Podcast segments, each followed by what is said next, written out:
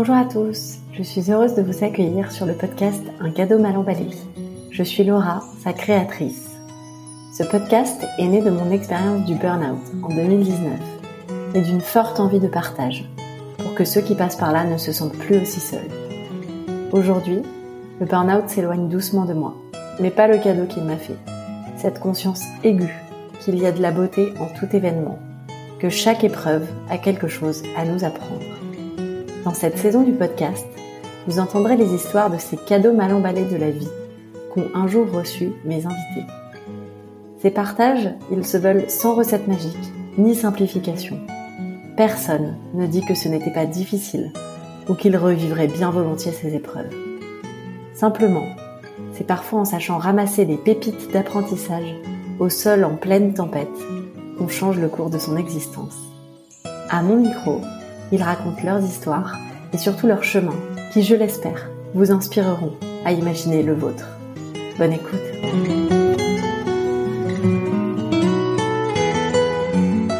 Gaëlle mène une vie heureuse avec son amoureux et leurs deux fils. Son bébé, Robin, n'a pourtant que 7 mois lorsqu'il arrive un soir aux urgences pédiatriques en grave détresse respiratoire. Gaëlle ne le sait pas encore, mais les crises d'asthme rythmeront désormais son quotidien et l'amèneront sans cesse à l'hôpital pendant plusieurs mois. Aujourd'hui, Gaëlle nous raconte l'impact de cette épreuve sur sa vie et la façon dont elle a appris à écouter son intuition. Le changement complet de leurs habitudes de consommation, son saut dans l'entrepreneuriat et la création du bouleversant podcast Du chaos naissent les étoiles pour que d'autres parents puissent aider leurs enfants. Bonne écoute. Bonjour Gaëlle, je suis ravie de t'accueillir aujourd'hui. Est-ce que tu peux te présenter s'il te plaît? Bonjour Laura, moi aussi je suis ravie d'être là. Euh, alors je m'appelle Gaëlle, j'ai 36 ans, euh, j'habite en proche banlieue parisienne avec mon chéri, avec nos trois petits garçons, euh, Noah, Robin et Sacha, donc qui ont respectivement 5 ans et demi, 3 ans et 2 mois. je travaille dans la maroquinerie depuis à peu près une douzaine d'années, en développement produit et en stratégie marketing.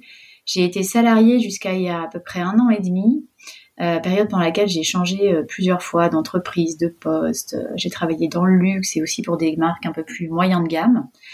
Et aujourd'hui, je suis à mon compte, toujours dans le même domaine, et je suis en train de créer ma propre marque de maroquinerie éco-responsable.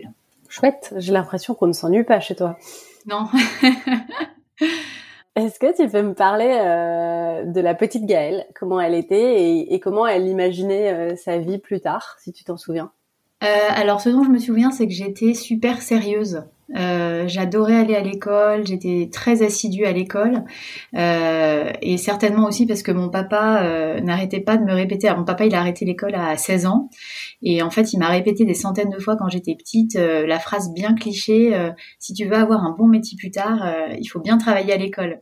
je pense que beaucoup d'entre nous l'ont entendu celle-ci, mais c'est vrai que chez nous, elle était importante parce que je pense qu'en fait, bah, il me souhaitait de faire les études que lui avait pas forcément pu faire.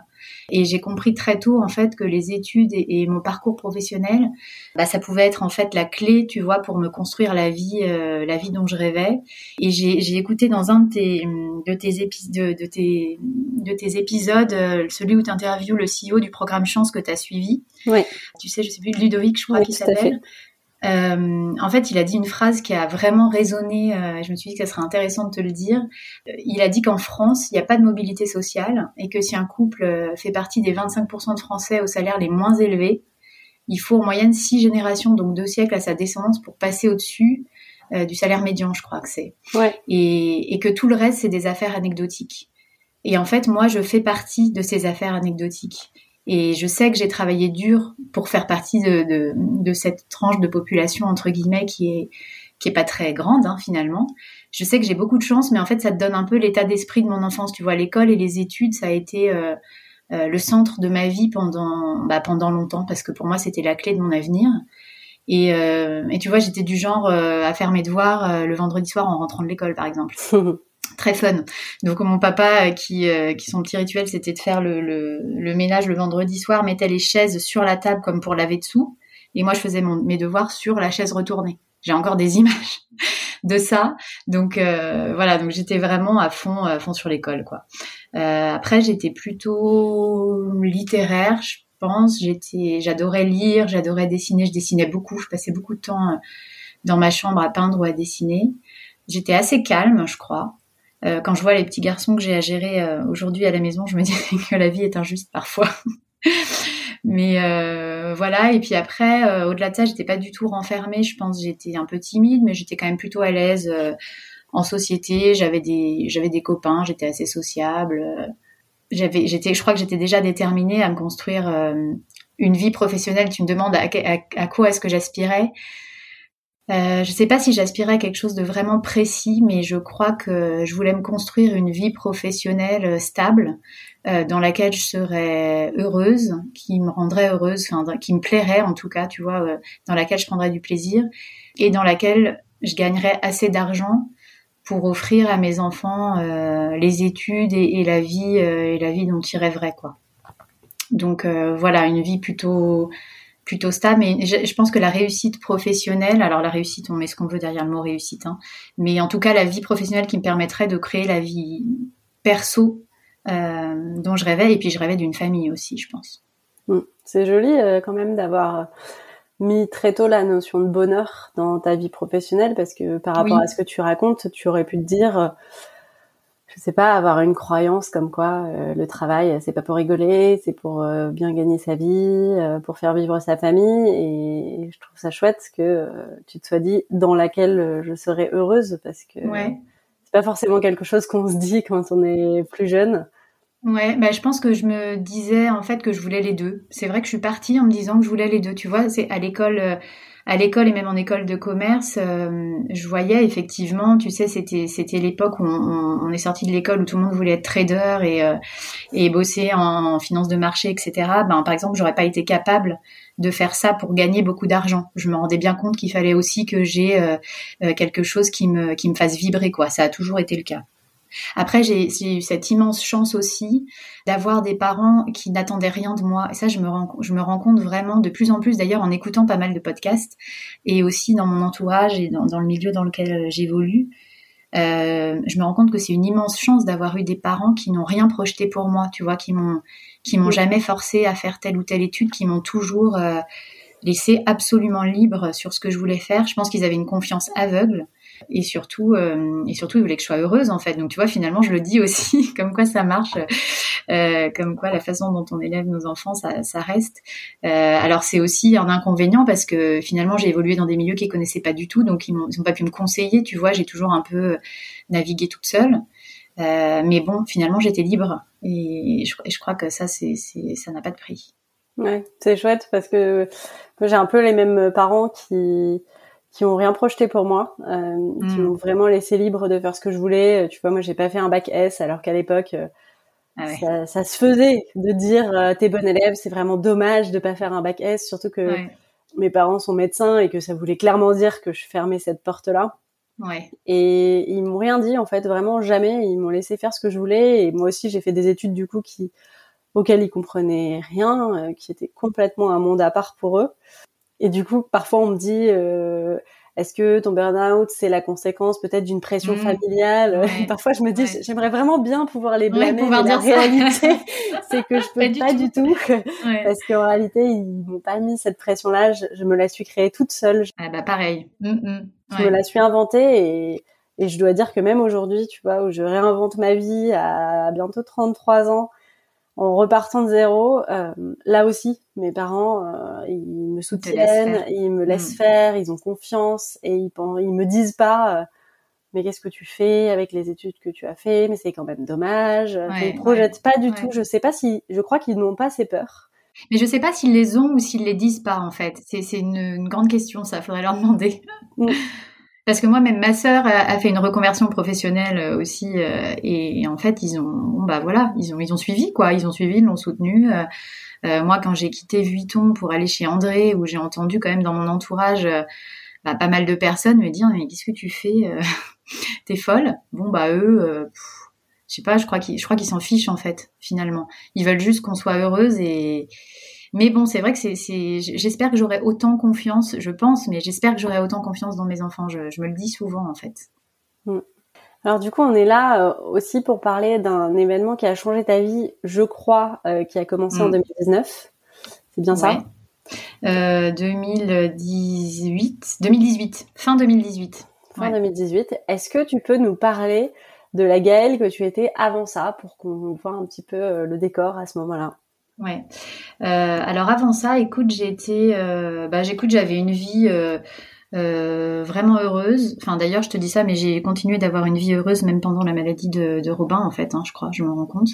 Euh, mais tant sur le plan personnel que professionnel, en fait, euh, tu vois, j'ai travaillé, comme tu l'as compris, j'ai travaillé euh, dur pendant mes études pour me construire un parcours pro qui soit solide et qui me plaisait. Donc j'ai évolué euh, donc dans la maroquinerie, du luxe et, euh, et aussi du moyen de gamme. En fait, j'ai changé cinq fois euh, de poste. J'ai recompté, tu vois, cinq fois de poste en une dizaine d'années. Parce que en fait, je, tu vois, j'avais besoin de, de, vibrer en travaillant et qu'à chaque fois que je vibrais plus, finalement, je changeais. Mais j'ai toujours évolué. Euh, euh, ça s'est toujours bien passé. J'ai eu des jobs super intéressants.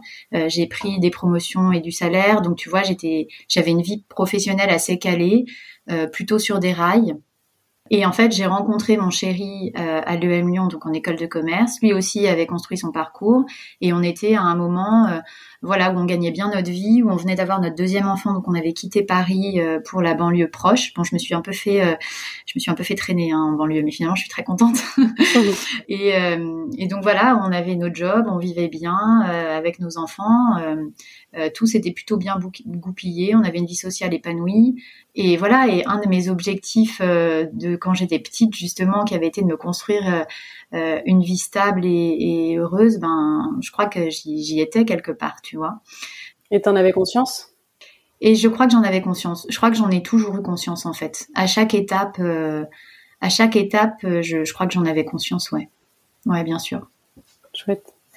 Et qu'est-ce qui s'est passé ensuite? Et ce qui s'est passé ensuite, c'est qu'en fait, j'étais du coup, alors j'étais en congé parental pour du coup mon deuxième petit garçon Robin. Et euh, deux semaines avant de, de, retourner au travail, donc en fait j'avais bien organisé mon départ en congé mat, j'avais pris un congé parental assez long pour profiter de mes garçons, surtout que mon Robin était arrivé prématurément, donc l'arrivée avait été un peu chaotique, euh, donc j'avais pris euh, six mois de congé parental à peu près, je m'étais bien occupée d'eux, tout le monde était bien, tu vois, replacé, recasé à sa place, euh, on avait une vie, euh, voilà euh, sans, sans accroc, euh, tout roulait bien dans l'organisation, j'avais tout mis en place pour ma rentrée professionnelle où j'étais super contente de retourner au travail parce que je fais quand même partie de ces mamans qui adorent euh, s'occuper de leurs enfants, mais qui aussi adorent ne pas s'occuper de leurs enfants et être au travail. donc voilà, donc on allait reprendre. En fait, on allait démarrer notre nouvelle vie à quatre. Et deux semaines avant ça, Robin a commencé à être très enrhumé un jour. Ça a commencé en fin de matinée, ça s'est empiré. Et puis, euh, on a eu rendez-vous chez le pédiatre dans l'après-midi euh, qui nous a confirmé que ce n'était qu'un rhume. Euh, je suis rentrée à la maison et le soir, en fait, le rhume était vraiment de pire en pire. Il a commencé à avoir du mal à respirer. et donc, au bout d'un moment, tu vois, c'était 21h30, il, il dormait toujours pas, il n'était pas bien. Donc, j'appelle le SAMU. Euh, vraiment, je, je, je, pense pas que je m'attendais à grand chose en fait, mais je savais, je savais plus trop quoi faire. Tu vois, c'est, l'histoire de la petite voix, la petite voix qui te dit qu'il y a quelque chose qui se passe et qu'il faut agir. Et du coup, j'appelle le SAMU et en fait, il me demande si le, le bruit que fait mon fils c'est un raclement ou un sifflement. Il me dit si ça siffle quand il respire, il faut partir immédiatement aux urgences. Donc là, je me rends compte que ça siffle, euh, donc c'est le branle-bas de combat quoi. Je prends un sac, je mets tout ce que je peux dedans, j'embarque mon fils sous le bras, je pars en taxi et, euh, et, en fait, quand j'arrive à l'hôpital, euh, elles me font passer devant tout le monde. Elles me voient arriver avec le bébé, elles écoutent sa, respiration, elles me font passer devant tout le monde directement euh, euh, derrière dans le petit bureau des infirmières. Et en fait, en, en 10 minutes, alors moi ça m'a paru une éternité, hein, mais en 10 minutes, je sais qu'il a une bronchiolite, une infection pulmonaire, euh, une grave détresse respiratoire et que là, il faut, il faut vite lui mettre de la ventoline parce que bah parce qu'il n'arrive plus à respirer tout seul. Donc en fait, en quelques heures, euh, ça, ma vie a basculé. Enfin, ma vie. en fait, je crois pas qu'à ce moment-là, je me rendais compte que ma vie basculait parce que j'ai toujours, avant que ça s'éternise, je pense qu'à ce moment-là, je pensais que c'était un épisode. Euh, comme ça peut arriver, tout le monde est parti une fois euh, aux urgences avec son bébé parce qu'il avait un problème, il respirait mal, il avait vomi ou je sais pas. Tu vois, c'est quand même un truc assez fréquent parce que finalement on, préfère, euh, tu vois, assurer, assurer le coup et, ne pas prendre de risques. Donc on y va. Mais là, euh, là, en fait, c'est, ouais, c'était en train de basculer, en fait. Et puis j'ai passé euh, la nuit à l'hôpital, puis la semaine à l'hôpital, en fait. Et, voilà. Et en fait, il a, il a été sous antibiotiques, etc. Et après ça, eh ben on a démarré comme convenu notre vie à quatre, tu vois, c'est-à-dire qu'on est rentré au bout d'une semaine à la maison euh, et, on s'est dit que c'était reparti. Et en fait, non. En fait, non. Euh, on a, en fait, cette épopée là médicale, elle a démarré par cet épisode et elle a duré 14 euh, mois au total. Tu vois, donc moi, sur le moment, je pensais que c'était une soirée. En fait, ça a été 14 mois. et pendant les 14 mois, je pense qu'il y a eu deux, y a eu deux phases en fait. Dans les 14 mois, il y a eu une phase de vraiment de maladie et une phase où j'ai un peu repris les choses en main et, qui a été une phase de guérison, quoi. Waouh, j'ai des frissons de t'entendre. Ouais, mais moi aussi j'en ai eu moi-même. je sais pas si c'est parce que j'ai pas encore euh, d'enfants que je me rends pas compte que euh, ça fait partie peut-être de la vie des parents d'aller un jour aux urgences. Euh. Je crois que j'y suis allée pour chacun de mes enfants, moi. Mais mais j'imagine que souvent tu ressors euh, en étant complètement rassuré, on te dit mais non, vous êtes inquiété pour Oui, rien. voilà, on te file un petit médicament, des trucs. Ouais. Euh, non, non, là ça n'a jamais été. Euh, enfin, là quand je suis arrivée et qu'ils m'ont dit, vous savez, madame, votre fils est en grave détresse respiratoire. En plus, tu culpabilises à mort parce que tu te dis. Comment j'ai pu le laisser arriver jusqu'à ce stade? Il a infection pulmonaire, bronchiolite, grave détresse respiratoire. Ça, je me, je me dis, mais les trois en même temps, mais comment? Et, et pourtant, j'étais, tu vois, ce qui m'a quelque part déculpabilisé, c'est qu'en fait j'étais chez le pédiatre 5 heures plus tôt, quoi, enfin ou 6 heures plus tôt, et que lui il me disait qu'il y avait qu'un rhume. Donc euh, en fait ça, je, je, sais pas, tu vois, je me suis je me suis demandé plein de fois est-ce que ça peut basculer si vite? Est-ce que juste le pédiatre n'a rien vu? Il a bâclé un peu le truc et puis euh, et puis voilà, il a juste dit que c'était, enfin je sais pas, mais c'est vrai que c'est non ça a été un ça a été un vrai choc. Hein. Ça a été un choc et je me suis dit comment j'ai pu laisser euh, euh, ça et puis surtout euh, si j'avais pas appelé le SAMU et qu'on s'était dit on attend pour voir euh, qu'est-ce qui se serait passé quoi tu vois c'est et après du coup dans les mois qui ont suivi qu'est-ce qui on a mis un mot sur la maladie de Robin on vous a donné des solutions qu'est-ce qui s'est passé? En fait, ce qui s'est passé, c'est que on est allé du coup plusieurs fois aux urgences. Donc pendant à peu près huit mois, tu vois, on allait, il y avait des crises répétées où en fait il, avait du mal à respirer. Et en fait, on n'a jamais voulu mettre le mot asthme, justement. Tu vois, c'est drôle que tu poses la question parce que ils ont jamais voulu me dire les médecins que c'était de l'asthme du nourrisson, euh, parce qu'en fait, ils considèrent que pour dire que c'est de l'asthme, il faut qu'il ait fait trois bronchiolites. Et moi, il en a fait que deux. et il a jamais fait la troisième. Mais en même temps, je partais aux urgences tous les quatre matins parce qu'il respirait pas. Donc, au bout d'un moment, on a considéré que c'était de l'asthme. Mais au début, euh, au début, ben c'était, euh, il avait du mal à respirer, mais on me disait pas que c'était de l'asthme vraiment du nourrisson. On mettait pas le diagnostic là-dessus. Bon, après, c'est quand même venu assez vite parce qu'en fait, ça a été huit mois de d'aller-retour à l'hôpital, d'hospitalisation euh, plus ou moins longue. Parfois, c'était une semaine, parfois c'était deux jours, parfois c'était juste une nuit. Euh, d'escalade dans la médicamentation aussi, tu vois. Euh, en fait, c'était c'était des mois où j'avais peur du coup de fil euh, quand j'étais au boulot, en me disant peut-être que quelqu'un va m'appeler, peut-être que la crèche va m'appeler, que ça va pas du tout. je savais pas trop si le soir j'allais dormir dans mon lit ou comment j'allais le retrouver. Il y a plein de fois où je suis arrivée, j'ai même pas dîné, je me suis même pas assise, tu vois. Je, voyais son état, je me disais bon allez, on part, on part direct. et puis de, 8 mois où on a jonglé avec nos boulots aussi, parce que du coup j'ai quand même repris le boulot. Euh, et, lui, il était à la crèche. Et en fait, on, jonglait, donc euh, c'était c'était assez fatigant, quoi. C'était ouais, c'était dur. Ouais, parce que à ce moment-là, du coup, tu avais quand même repris ta vie comme tu pensais la mener, tout en ayant en parallèle cette euh, cette épreuve qui était pas au programme. Ouais, tout à fait. À quel moment, en fait, tu t'es rendu compte que ça allait plus être forcément compatible ces ces deux choses? Bah en fait ça a été, euh, tu vois, il est, il est donc il était la première épisode a eu lieu fin août. Je pense que jusqu'à décembre janvier ça a vraiment été la galère parce qu'on faisait des allers-retours à l'hôpital. Mais je voulais, en fait j'arrivais à faire les deux, à faire les deux si tu veux. Euh, le, le j'étais j'étais fatiguée, je prenais sur moi évidemment, mais en fait le, la maladie de Robin n'impactait pas mon travail et, et le fait que je sois au travail n'impactait pas la maladie de Robin. Enfin en tout cas c'est ce que sur le moment moi c'est comme ça que je le vivais. Euh, à partir de janvier ou décembre, je sais plus si c'était décembre ou janvier, on a eu la machine, là, le nébuliseur à la maison. Donc déjà, on faisait moins d'allers-retours au, à l'hôpital. Euh, donc c'était encore beaucoup de stress et beaucoup de temps à la maison, mais j'avais moins les allers-retours. Euh, donc ça restait compatible avec mon boulot. Et puis après, euh, à partir de mai, c'est là où j'ai commencé vraiment à, à, à, faire mes recherches sur des médecines alternatives, etc. On en parlera sûrement après. où c'était quand même encore un marathon. Mais et, là, là, ça a commencé un peu à être plus compliqué au boulot. Mais je crois que de toute façon, ma réflexion de fond était lancée et que de, tout ce début d'année là, de janvier jusqu'à juin, juillet, au moment où j'ai quitté mon boulot, euh, en fait, ça a été une réflexion de fond. Je crois pas qu'à un moment ça ait plus été compatible du tout, mais c'est juste qu'à un, moment, je, je voulais plus de cette vie, quoi. Tu vois. Ouais. Et tu t'en avais parlé autour de toi euh, de ce que vous traversiez euh, à ton boulot ou à tes proches. Enfin, est-ce Comment tu le, comment tu verbalisais ce que vous traversiez? Bah, écoute, alors au boulot, oui, ils étaient au courant. Ils étaient au courant, et d'ailleurs, je, suis déjà partie hein, deux ou trois fois en catastrophe. Euh, euh, tu vois du boulot parce que parce que Robin avait du mal à respirer et qu'il fallait l'emmener aux urgences. Donc de toute façon, ils voyaient bien hein, euh, que, que j'avais que qu'il avait des soucis de santé.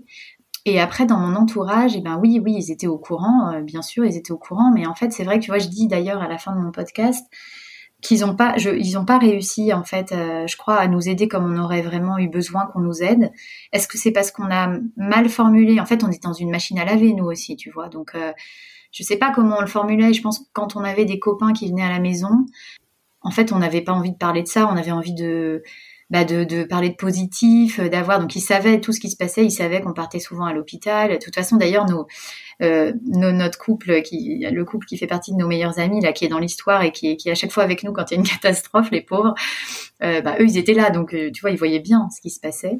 Mais on n'a pas, je crois qu'on n'a pas, à part de nos parents, mais je crois que c'est un peu toujours comme ça hein, finalement, euh, qui nous ont vraiment aidés, euh, tu vois, euh, concrètement. C'est-à-dire que quand j'étais à l'hôpital avec Robin, ils étaient à la maison avec Noah, ou parfois la, la maman de mon, de mon chéri a passé quelques heures ou une journée à l'hôpital avec Robin quand vraiment on pouvait pas faire autrement concrètement, les amis, on en discutait, mais je pense pas qu'ils aient pris la mesure vraiment de ce qui nous arrivait.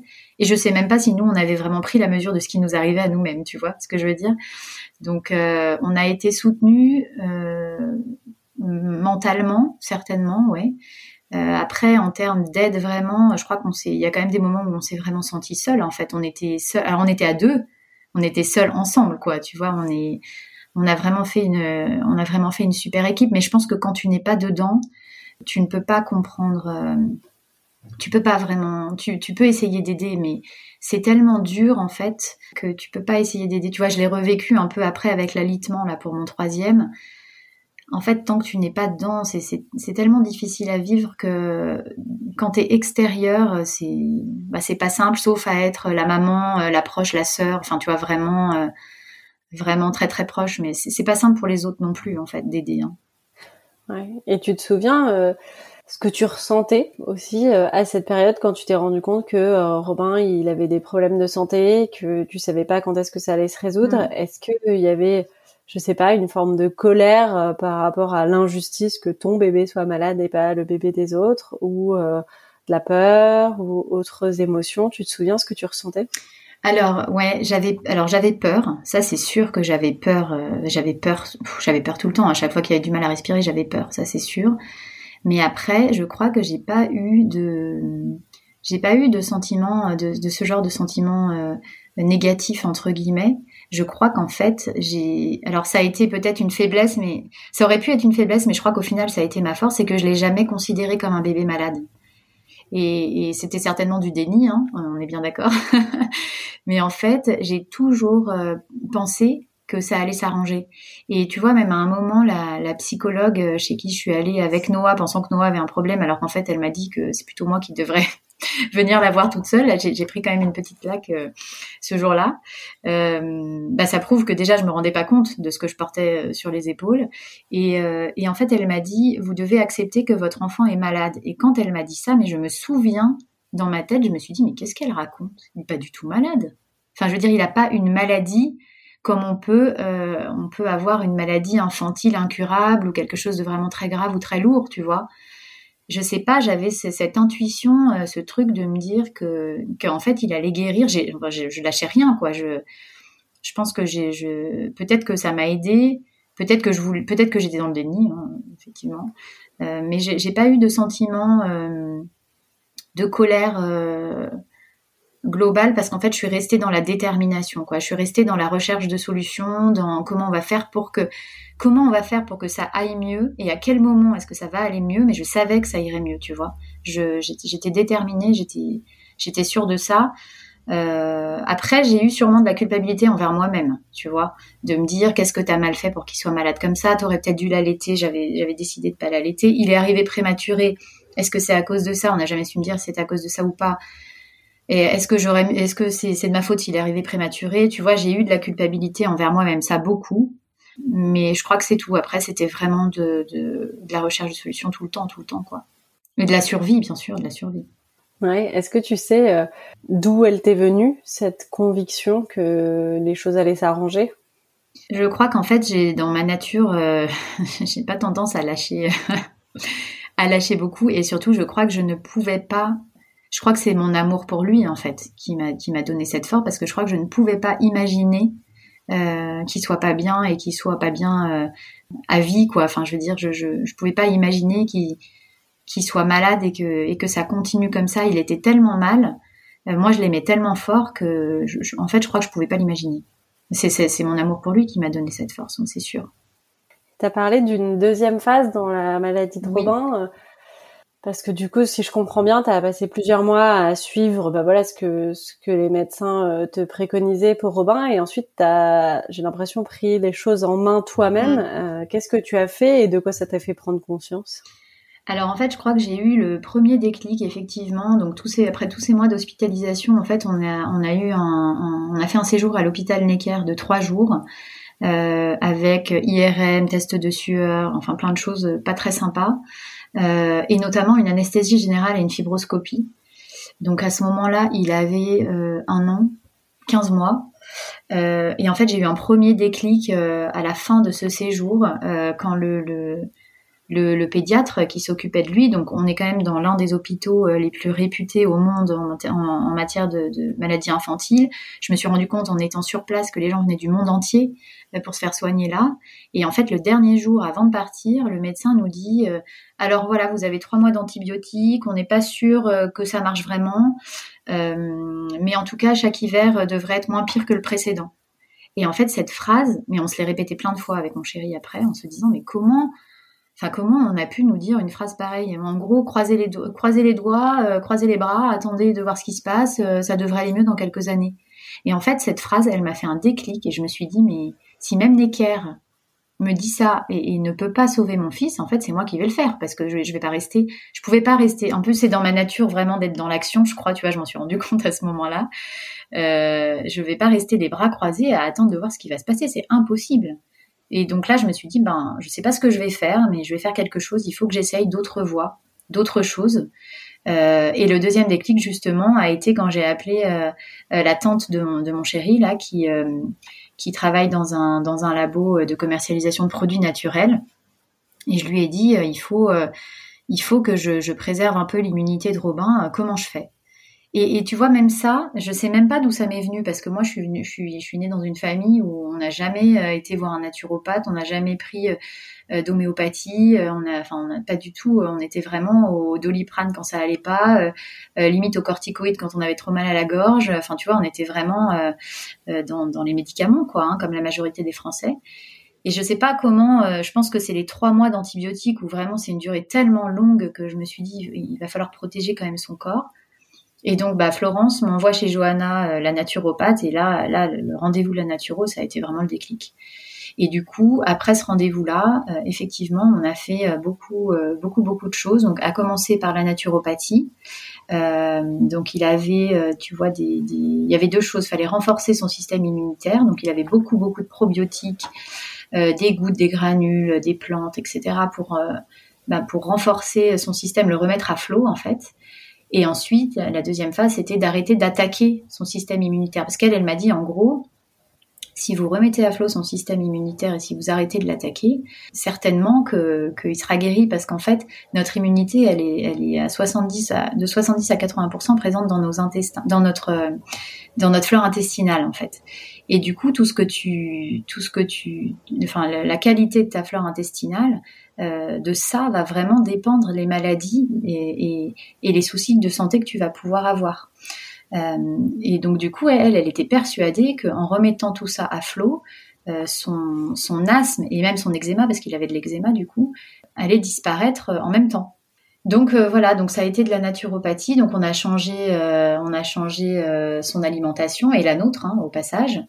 On a arrêté le gluten, on a arrêté le lactose. Euh, j'ai découvert des tonnes de céréales dont j'avais jamais entendu parler. Et puis moi, de mon côté, tu vois, je continuais, euh, je continuais aussi à vouloir faire plus de choses, donc notamment pour son eczéma. Donc j'ai commencé à faire ma lessive moi-même. Donc on a changé tous nos produits d'entretien dans la maison, euh, tous nos cosmétiques aussi. et donc j'ai changé de regard, ouais, sur plein de choses, plein d'habitudes de notre vie qui n'étaient plus compatibles en fait avec, bah, avec, tout ce que je commençais à, à, mettre en place avec Johanna et, et je comprenais que c'était la bonne voie en fait. Donc après, bah, on, ça a entraîné aussi euh, des changements dans notre façon de consommer, d'acheter les choses euh, parce que du coup, tu n'achètes plus vraiment au même endroit. Donc on, on, j'ai commencé à être beaucoup plus responsable en achetant mes vêtements, euh, mes meubles, la déco pour la maison. Euh, et puis finalement, bah, on arrivé à essayer de faire de plus en plus de zéro déchet parce que finalement tout ça c'est lié en fait. Euh, de vouloir plus de choses naturelles pour toi, c'est aussi beaucoup, c'est aussi lié à vouloir plus de, de, choses qui sont bonnes pour préserver la planète. En fait, c'est le retour à la nature, quoi, en gros. Euh, à des choses plus naturelles. Et donc voilà, donc on a commencé à mettre un compost dans le jardin, à faire attention à nos déchets, à acheter en vrac. Euh, mes enfants, je les soigne plus du tout comme avant, c'est-à-dire en fait, je les soigne pas parce que je fais que de la prévention. Donc en fait, ils sont jamais malades. Ils n'ont pas été malades depuis. Enfin, Robin depuis sa dernière crise n'a pas été malade. Euh, Noah n'est jamais malade non plus. Dès qu'ils ont un petit rhume, je rattrape avec des produits naturels. Ils prennent des vitamines tous les jours.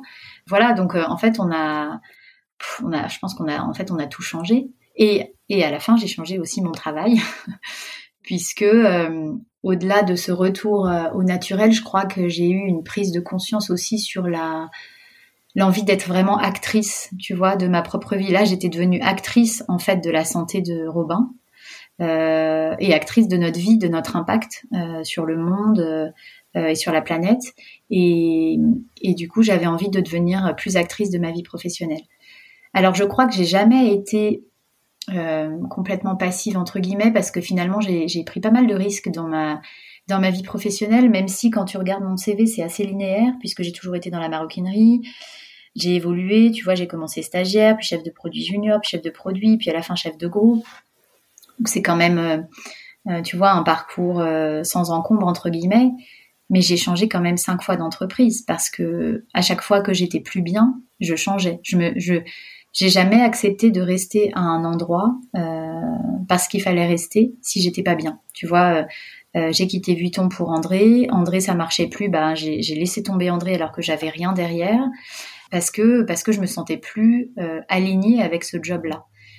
Donc j'ai quand même été, tu vois, globalement assez actrice et je me suis jamais endormie sur un poste.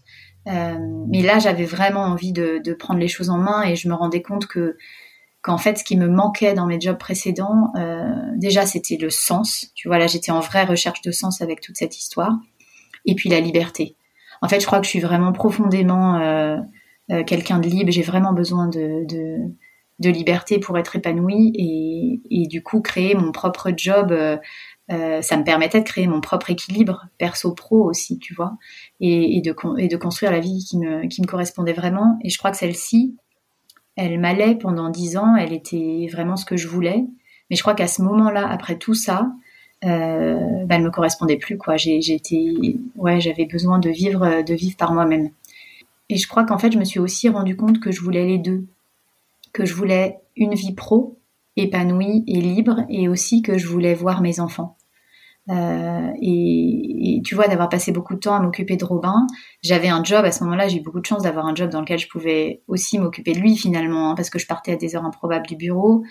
Tant que mon boulot était fait, ça marchait, tu vois. Donc euh, j'étais quand même assez autonome sur mon poste. Heureusement, j'avais pas une grosse équipe à gérer ou des gens qui dépendaient de moi. mais je me suis rendu compte que c'était hyper important d'être là pour eux, pour moi. Et, j'ai eu j'ai eu des parents super présents quand j'étais petite. Tu vois, je, je revois euh, je revois vraiment le visage de mon père dans l'encadrement de la porte là le vendredi soir qu'il venait me chercher. Je m'en souviens encore euh, du bonheur que ça me procurait de voir qu'il venait me chercher à l'école et ça je j'étais pas prête à le laisser tomber et pendant toute cette période où j'ai réfléchi à mon job d'après, j'ai passé plein d'entretiens. J'étais chez LVMH à ce moment-là plein d'entretiens dans le groupe et en fait, euh, notamment un process qui a duré très longtemps et dans lequel je me suis rendu compte que si j'avais ce job, je ne verrais plus mes enfants en fait. Et je me suis dit c'est pas possible. Donc en fait, tout, toutes ces, ces six mois, tout s'est fait en parallèle, tu vois. Et j'ai un peu fait une digression là, mais ça fait partie des changements. ça fait partie des changements euh, liés à l'histoire de Robin je me suis rendu compte pendant ces six mois que de, tous ces éléments-là et, du fait que moi, ma vie maintenant, elle allait être m'occuper des enfants, être libre dans ma vie pro et créer mon propre job, créer mon propre équilibre, ma propre vie, tu vois, et pas celle du voisin. Ouais, c'est super inspirant. J'avais deux questions euh, par rapport à ce que tu partages. La première, c'est tu racontes ça de façon très naturelle, mais ça me paraît quand même être un énorme changement de se dire euh, pendant 30 ans, euh, j'ai vécu comme euh, la moyenne des gens, sans faire spécialement attention aux produits ménagers que j'utilise mm. ou à la nourriture que je mange, peut-être en priorisant aussi la praticité, notamment quand on a des enfants en bas âge, ça peut aussi quand même être oui, bah, c'est source de oui, oui, c'est source de difficulté, je te le cache pas.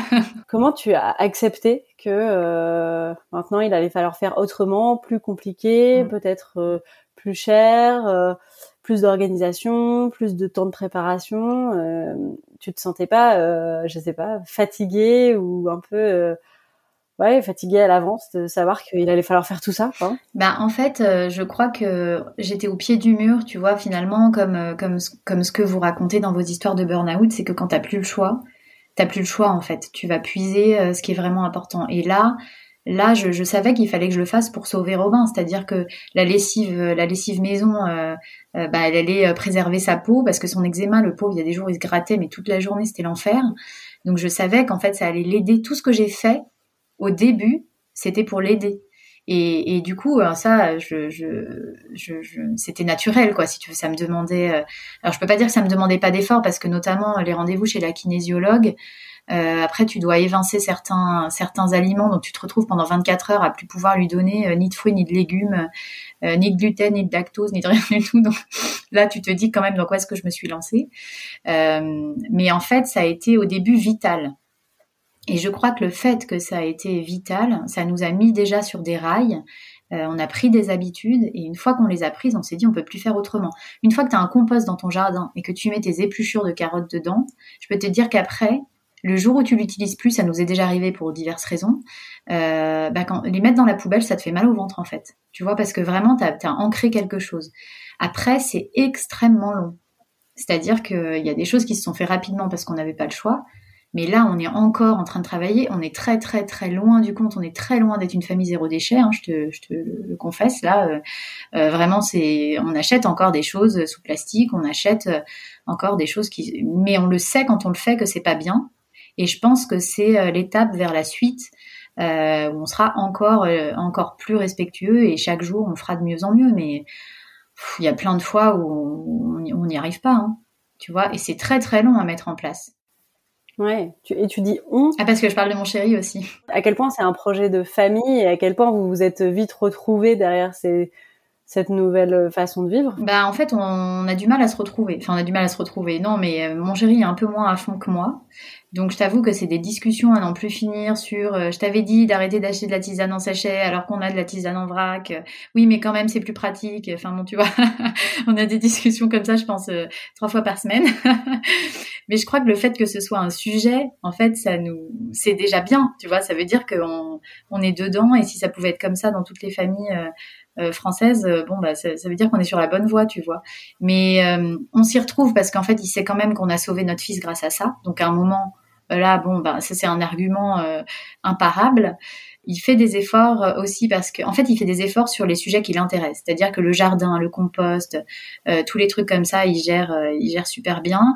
Il y a des choses qui l'agacent à mort. Enfin, franchement, il y a des choses, c'est sûr qu'avec trois enfants, bon ben tu vois t'as pas très envie des fois d'aller acheter ton truc en vrac et t'as plus envie d'acheter une pizza surgelée.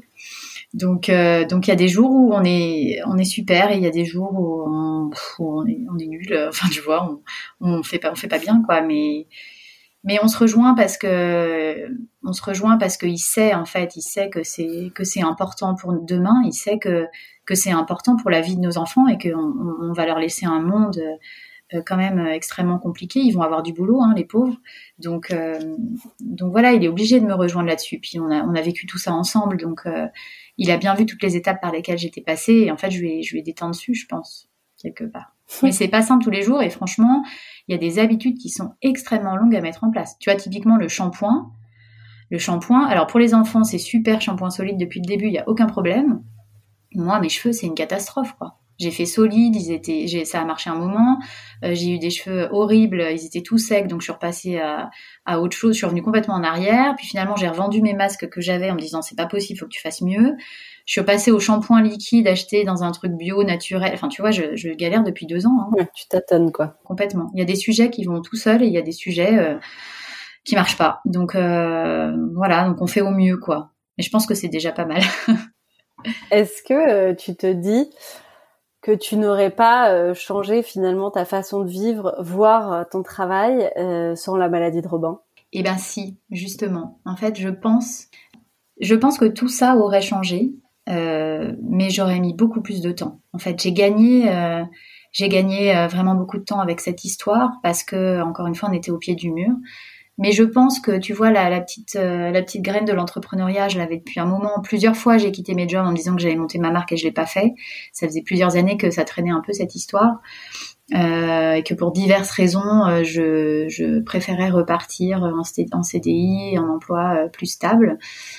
Et puis bah l'écologie, tout le monde est en train de s'y mettre, donc je pense qu'on l'a peut-être fait un petit peu plus tôt que tout le monde. on a été plus motivé plus vite aussi parce qu'on n'avait pas trop le choix. En revanche, ce que je lui disais, c'est qu'il y a une chose qui, euh, a changé, euh, sur laquelle j'ai changé de regard et, qui a changé, je pense qu'il a changé beaucoup de choses dans ce que je suis aujourd'hui et pour le coup, ça n'aurait pas marché s'il n'y avait pas eu l'histoire de Robin. C'est ma maternité et l'arrivée de mon troisième enfant. Parce que j'ai vécu l'accouchement et l'arrivée de mon troisième enfant de manière complètement différente de mes deux premiers. Et je pense que si l'histoire de Robin euh, bah, n'était pas arrivée, euh, j'aurais réagi trop vite sur ces sujets ou j'aurais jamais réagi et, et j'aurais pas vécu, euh, j'aurais pas accueilli ce troisième enfant de la même manière, tu vois. Ok. Bah, tu, on y reviendra parce que ça m'intéresse. Je me demandais du coup si dans la deuxième phase, celle où tu as commencé du coup à prendre les choses en main par toi-même, oui. Est-ce qu'il y a un moment en particulier où tu as senti que euh, la maladie de Robin, ça allait être derrière vous désormais? Ouais. Le moment où on a arrêté les antibiotiques. Le jour où on a arrêté les antibiotiques, euh, en fait, il y avait euh, le, fameux ostéopathe chez qui j'allais régulièrement et qui me donnait pas mal de conseils sur les médecines naturelles. En fait, il m'avait dit que les antibiotiques allaient tuer 90% de tous les probiotiques et de toutes les, bonnes choses, entre guillemets, que je donnerais à Robin. Et du coup, je savais qu'il y avait à peu près que 10% qui fonctionnaient. Euh, ça faisait trois mois que je lui donnais des, anti des, des, bonnes choses, mais en me disant des probiotiques, mais en me disant que ça ne fonctionnait qu'à 10%.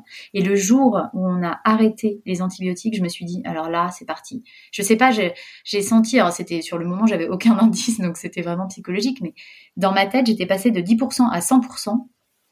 Et je, savais que ça allait euh, le booster, quoi. Et en fait, on a arrêté deux semaines après, je crois, la ventoline.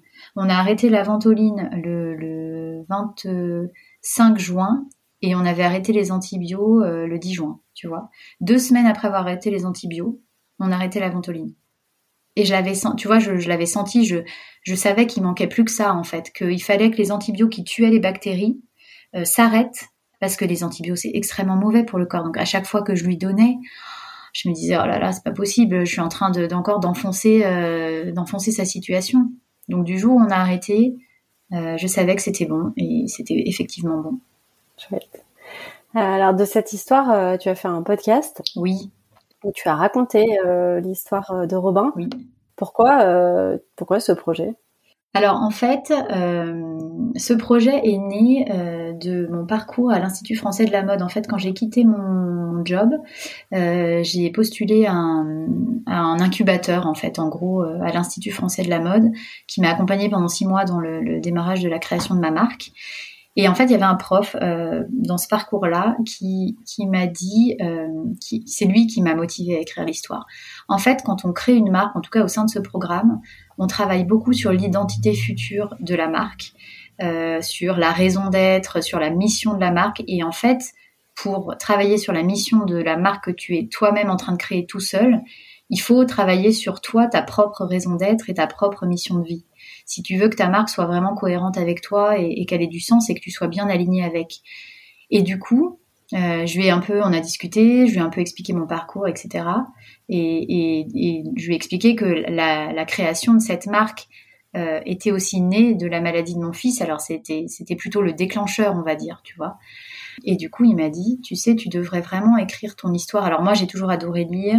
J'écrivais déjà des discours pour des mariages, des, des pots de départ, des choses comme ça. J'ai toujours euh, bien aimé écrire. J'écrivais plutôt des sortes de poèmes, tu vois, avant. Et il m'a dit, si tu aimes bien écrire, tu devrais écrire d'abord ton histoire et ensuite travailler sur l'identité de la marque. Ne fais pas les choses euh, à l'envers, en fait. C'est d'écrire ton histoire qui va te donner toutes les billes euh, pour avoir une identité qui soit solide. Et en fait, j'ai commencé à écrire en me disant bon bah de toute façon je, crains rien, j'essaye, on verra. Et en fait, j'ai adoré ça quoi. J'ai adoré, je pouvais plus m'arrêter. Je pouvais plus m'arrêter, j'écrivais tout le temps, euh, tous les soirs, tous les week-ends, euh, toutes les vacances, j'écrivais tout le temps. Et, je me suis dit que c'était aussi une belle trace à laisser à mon fils plus tard. Et puis plus j'écrivais, et plus je me disais mais en fait j'ai fait des découvertes pas possibles euh, c'est pas possible que, que, je, que je ne donne pas cette info à d'autres parents parce que en fait tous les gens, tous les, les thérapeutes euh, auxquels j'ai eu accès, euh, enfin faut les trouver, faut aller les chercher, faut discuter, faut avoir le, la bonne adresse.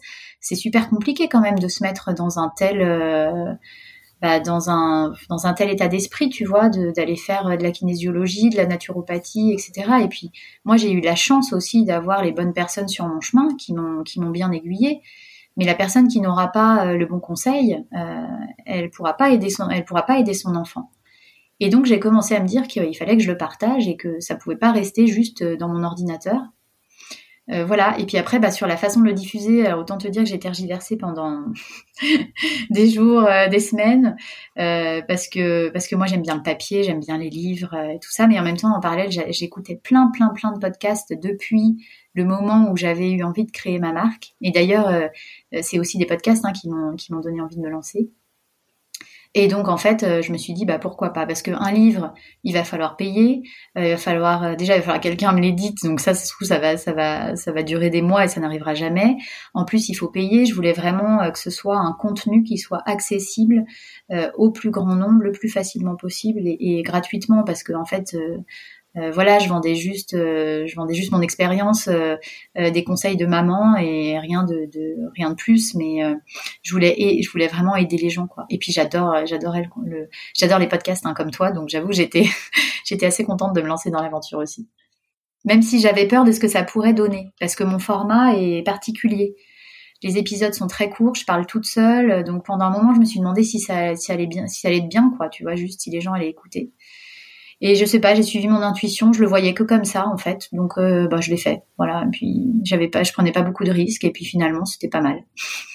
Trop bien. Ouais, effectivement, je confirme. je, t'invite à, l'écouter. Euh, D'ailleurs, je voudrais parler du nom de ce podcast puisque tu l'as appelé euh, Du chaos naissent les étoiles. Est-ce que tu peux nous parler un peu de ce nom et de, et de l'histoire, enfin de ce qu'il veut dire pour toi? Eh ben, en fait, cette phrase, je suis donc c'est une phrase de Charlie Chaplin. Je suis tombée dessus sur internet, euh, je crois, en cherchant le nom de ma marque, en fait, de la marque de maroquinerie, parce que les deux les deux sont vraiment liés et j'ai travaillé les deux en parallèle euh, pendant plus de six mois avant d'être alitée pour ma grossesse en fait. Euh, donc je faisais un peu les deux en même temps et, et j'avais vraiment à cœur que les deux soient liés. Les, en fait, les valeurs et les marques de ma marque de maroquinerie, euh, c'est vraiment les valeurs du podcast en fait. Tu vois, c'est une suite logique. Hein, c'est quoi ces valeurs? Ben alors il y a la valeur d'éco-responsabilité déjà, euh, l'amour aussi, euh, euh, il y a, faudrait que je, enfin, je peux pas tout te dévoiler non plus, mais euh, il y a, tu vois, il y a vraiment euh, l'idée de de liberté en fait, je veux créer une, une marque de maroquinerie qui soit euh, pour les femmes euh, libres, euh, écolos qui se baladent à vélo, les mamans qui ont besoin de leurs mains, les entrepreneurs qui portent des ordinateurs et qui ont besoin d'avoir, tu vois, un sac qui soit fonctionnel. Donc pour moi, c'est vraiment le sac qui libère la femme entre guillemets. donc cette liberté et cette cette prise en main de la vie, tu vois aussi que j'ai que j'ai vécu avec la euh, avec la santé de Robin. Euh, ça, c'est des valeurs qui sont super fortes et qu'on retrouve euh, qu'on retrouve dans ma marque. Donc donc tout tout est vraiment lié. Les deux sont liés, même si ça peut paraître bizarre de parler de maladie de, maladie d'un enfant et, de sac de sac à main pour femme.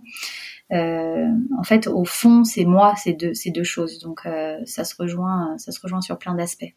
Ouais, mais j'ai bien aimé en fait ce, titre pour moi, euh, il, a résonné avec euh, un cadeau mal emballé parce que euh, ça, c'est un peu la même histoire de dire que parfois des moments difficiles peuvent naître des petites pépites qu'on n'aurait pas imaginées.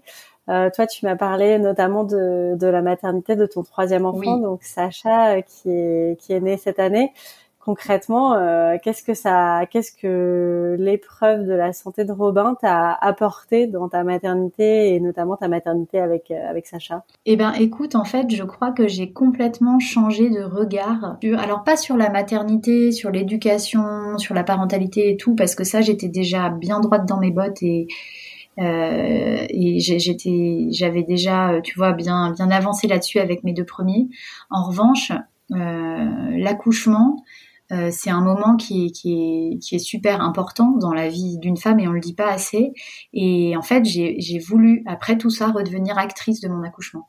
Tu vois, j'ai été, euh, je suis redevenue actrice de ma vie, actrice de notre santé, actrice de mon, de mon avenir professionnel. Et là, euh, j'avais, j'avais décidé qu'en fait, ce moment, euh, il serait à moi et je me suis rendu compte de plein de choses euh, qu'on ne nous dit pas euh, quand on est enceinte. Et en fait, tu vois, aujourd'hui, on nous, fait croire qu'on n'est pas capable d'accoucher tout seul, toute seule, que c'est un gynécologue ou une sage-femme qui nous accouche. D'ailleurs, c'est le terme hein, qu'on dit, qui nous accouche. et, alors qu'en fait, on est toutes capables d'accoucher dans notre voiture ou dans un champ si on était toute seule, quoi. Tu vois, le corps sait faire. il faut juste en fait déconstruire tout ce qu'on nous a appris euh, depuis bah, depuis qu'on est petite fille finalement euh, de en fait pour que pour euh, pour accoucher en confiance, il faut un environnement euh, qui soit euh, qui soit propice. Euh, il faut avoir confiance en soi et en son corps. Et en fait, tout ce qui est mis en place aujourd'hui dans les salles de naissance à l'hôpital, c'est tout l'inverse. C'est tout l'inverse. Rien n'est fait euh, pour qu'une femme puisse accoucher seule. Et du coup, on en arrive euh, ben, à, ne plus laisser le corps euh, sécréter les bonnes hormones pour accoucher. Donc en fait, on, comme dans l'histoire de Robin, on ne va pas laisser le naturel en fait et, et, on va pas laisser le corps prendre toute sa place pour faire les choses.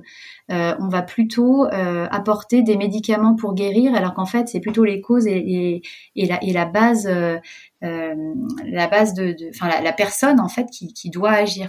En fait, dans l'accouchement, il y a de l'interventionnisme comme j'en ai eu dans l'histoire, comme j'en ai vécu dans l'histoire de Robin, et notamment dans le, moment où, la pneumologue veut veut continuer les corticoïdes alors que moi je sais qu'il va mieux et que c'est pas la peine. Eh ben pour moi, euh, notamment la péridurale, euh, en fait, c'est de l'interventionnisme euh, parce qu'en fait, si on laissait la femme, si on laissait à la femme toute sa place pour qu'elle puisse accoucher seule, elle en serait totalement capable. et donc du coup, j'ai vraiment rebasculé complètement les choses dans ma tête. J'avais accouché avec péridurale pour les deux premiers. J'ai préparé un accouchement physiologique pour le deuxième, pour le troisième, pardon.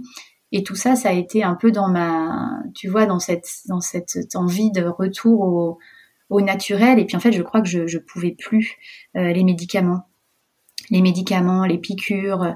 Euh, J'ai bien compris qu'en fait, on pouvait, s'en sortir seul si on était préparé, euh, si on était fort. C'est ce que j'ai fait avec Robin. Et en fait, c'est ce que j'ai appliqué pour moi-même.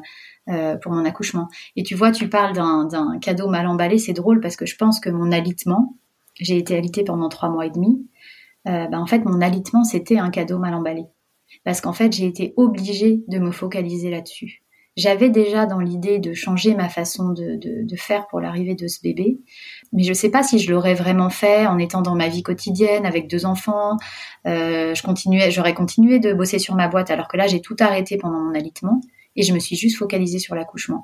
Et du coup j'ai creusé, j'ai lu plein de livres, j'ai écouté plein de podcasts, j'ai fait des formations en ligne des formations euh, sur l'accouchement physiologique tellement plus utiles que ce qu'on nous apprend à la maternité euh, pendant notre euh, pendant nos séances de préparation. Tu vois, je sais pas si j'aurais réussi mon projet si j'avais pas été alitée.